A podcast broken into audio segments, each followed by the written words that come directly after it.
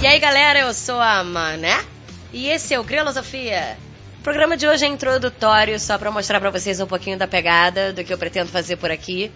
Mas eu vou entrevistar outras mulheres que vão estar compartilhando as suas histórias. E o tema de hoje é mulheres no metal. Quem já viveu sabe. E se você se identifica com as paradas que eu vou falar por aqui, pô, curte, compartilha e me segue.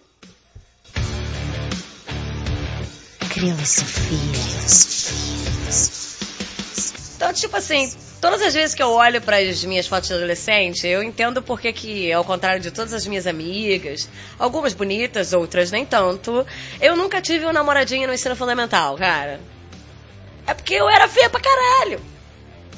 O rock me salvou, na boa. É... E eu acho que salvou toda a mina esquisita que não cabia num padrão. Porque a gente, né, metia um penteado diferentão, fazia aquela maquiagem de corvo, com 5 quilos de cajal no olho.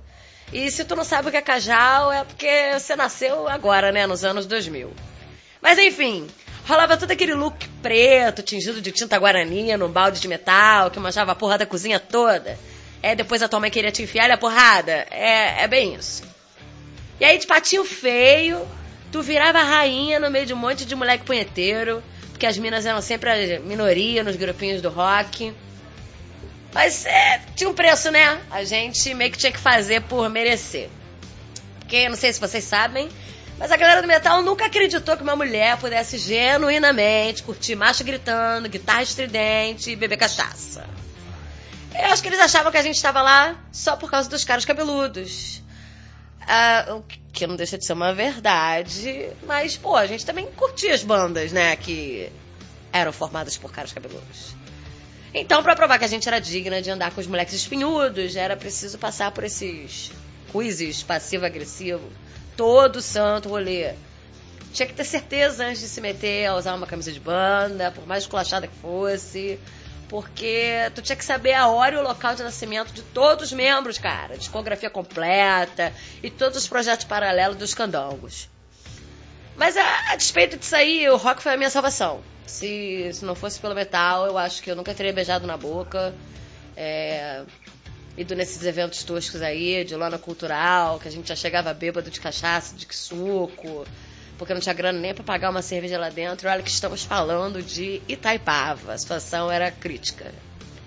E até hoje a política continua a mesma, né? Pelo que eu tô vendo, os relatos aí, nada mudou. Os caras do rock conseguem ser os mais chatos da cena alternativa. Quer dizer, tem os nerds também. Porra. Mas para falar disso eu vou deixar pro próximo episódio, onde eu vou entrevistar uma aberração do underground, né? Mina, nerd. E é isso aí. Se você curtiu, quer continuar acompanhando meu trabalho com narrativas curtas e entrevistas com mulheres sobre o fardo de conviver em sociedade, segue a gente lá no Instagram também, Grelosofia. Não esquece, curte, compartilha. Vai lá, me segue.